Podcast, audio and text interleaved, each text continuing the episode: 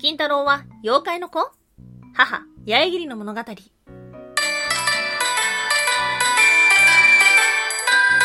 は妖怪について知りたい。はい、空飛ぶワンタンです。ワンタンは妖怪について知りたいっていうことで、この番組は普段キャラクター業界で働いているワンタンが、日本におけるめちゃくちゃ面白いキャラクター妖怪についてサクサクっと紹介している番組です。この番組のスポンサーはともさまさん、歴史とか世界遺産とかを語るラジオなど放送されています。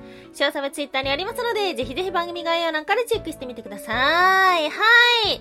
5月の第2日曜日は、母の日ですね。うん。何か送ったよっていう方だったりとか、もらったよっていう方もいらっしゃるのではないでしょうか。まあ、母の日というとカーネーションのイメージが強いと思うんですけども、これの始まりはアメリカと言われてますね。母の日というのはアメリカの一人の女の子の、えー、お母さんを思う気持ちから始まったと言われています。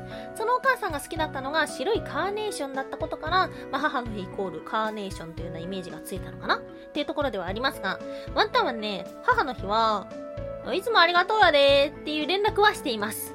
父の日もいつもありがとうやでーっていう連絡はします。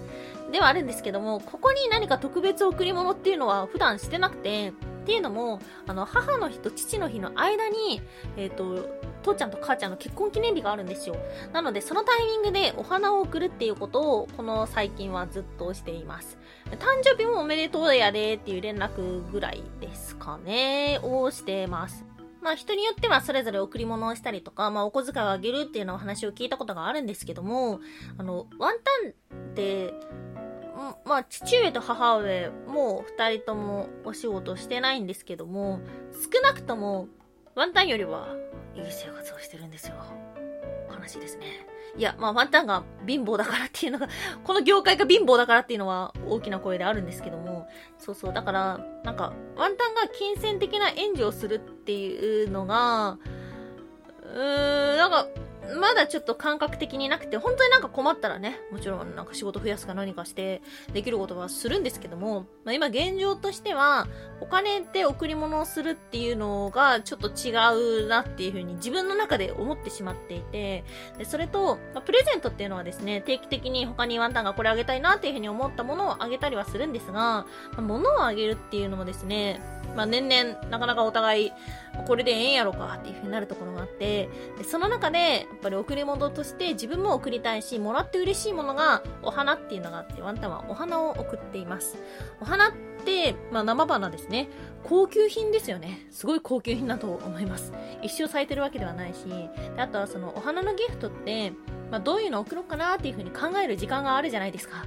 なので、ワンタンもお花もらったら嬉しいし、お花を送るっていうのが好きなので、お花を送ってます。ただこれは、母の日のギフトとして送ってるわけではないので、5月の誕生花が確かピンクのバラだったと思うんですけども、毎年ね、送ってるのは、バラを中心にしたピンクのお花のフラワーアレンジメントっていうのを送っています。ので、まあ、そんな過ごし方をしてるんですけど、もしこういうのがあるよっていうのがあったら、ぜひぜひ教えていただきたいところです。はい。そんな今日母の日にお届けをするのは、金太郎の物語。今日はですね、まあ、何のお話ししようかなっていうふうに考えてたんですけども、今までね、まあ、ヤマンタンさんも300妖怪ぐらい調べてきたんですが、その中でも、最も思い入れの深い、感慨深かったお母さんの話というのが、金太郎のお話でした。はい。今日はですね、そんな金太郎のお母さん、八重桐のお話をさせていただけたらと思っております。今日は2つに分けてお話をしていきましょう。まず1つ目、金太郎の母、八重桐の物語。そして2つ目、金太郎は妖怪の子供金の謎。はい、ということで、まず1つ目、金太郎の母、八重桐の物語。金太郎の故郷は神奈川県の南足柄と言われています。地蔵堂に四万長者、えー、億万長者じゃなくて四万長者というのは、四万長保の田畑を持った金持ちらしい。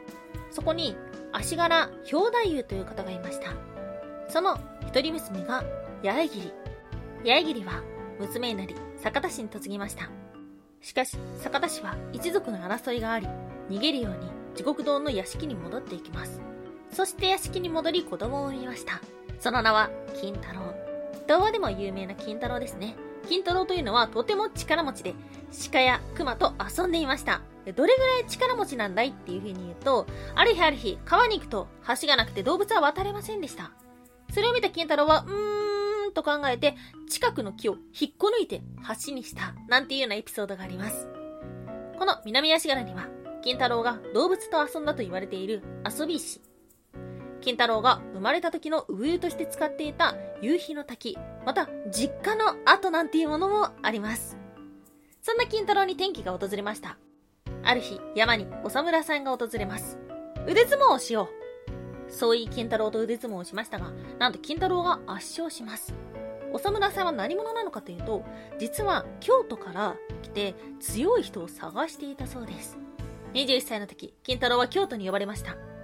そして、源の頼光の家来になったのです。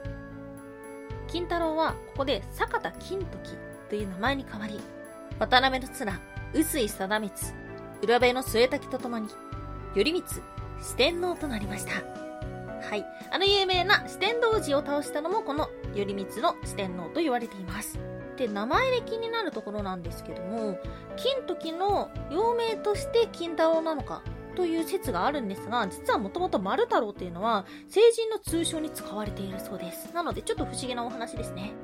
ただ、一方で、坂田金時と金太郎は同一ではないという説もあります。藤原道長によると、坂田金時ではなく、下野の金時というものが現代広く伝わっている金太郎のモデルになった人ではないかというようなお話もありました。はい、そして今日の二つ目、金太郎は妖怪の子供？金の謎。金太郎は誰の子供？というところで先ほどお話をした八重桐というものがあるんですが、古今物語集によると、八重桐という山間と赤い竜の間に生まれた子供というのが金太郎という説がありました。そしてこれは夢の中で八重桐が赤い竜と結ばれて子を宿した。生まれたその子は真っ赤だったというものがありました。うん、山ん説ですね。はい。八重桐は山の中で人を食らう恐ろしいものだったと言われています。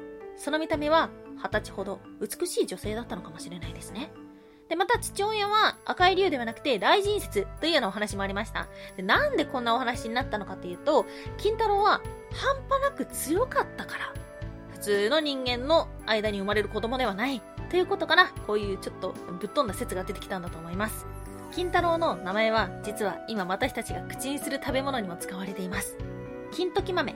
この由来は金太郎だったり、あとは坂田金時の息子の名前が坂田金ピラであることから、金ピラ5号。また、江戸時代になると、彼を主人公にした金ピラ浄瑠璃というものが作られて大流行しました。人々は強いもの、丈夫なものというものに対して、金時だったり、金ピラという名前を当てるようになったそうです。はい。え金太郎飴とか、宇治金時とか、そういうものにもね、使われていますよね。で、えっ、ー、と、これはですね、あの、以前紹介したもので面白いものがありました。そもそもなんで金太郎なんだっていうこと。金太郎の生まれの話っていうのは今説明してきたんですけども、なんで金なんだよあの腹掛けと金って一体何なんだよっていうことで面白い説がありました。それは、あの、ひし形の腹掛けというのは、火の粉が降りかかるのを避けるためのもの。これはですね、実は家事を象徴するものなんです。家事を象徴するものなので、お腹に書かれている言葉は、金。あとは金太郎というと、マスカリを担いでいますが、これも鉄製品ですよね。はい。実はですね、金太郎の物語というのは、鉄文化を手に入れた豪族のお話かもしれない。というような一面もあります。はい。ということで、今回は母の日であることから、ワンタンの印象的な母、金太郎のお話をしましたが、いかがでしたでしょうか？はい。この収録が上がるのがだいたい夕方の18時。なので、まだ、あ、忘れてたっていう方はですね、せめて、いつもありがとうの言葉を送ってみてください。ワンタンは、妖怪について知りたい。おやすみもいもい。ワンタンの腹筋がなんか変。はい、おやすみマムってのはワンタンがポイムプーコと言いたいコーナーです。で、ポイムがなんだかよくわかってないから、ポイムプーコとしか言えないコーナーです。ワンタンの腹筋がなんか変なんですよ。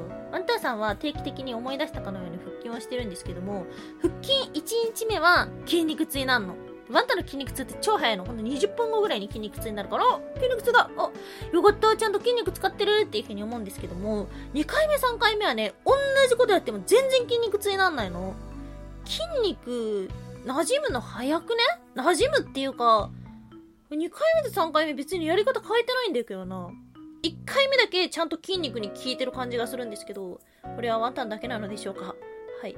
腹が引っ込む方法があったら教えてください。ということで、今日もお聴きいただきましてありがとうございました。以上、空飛ぶワンタンでした。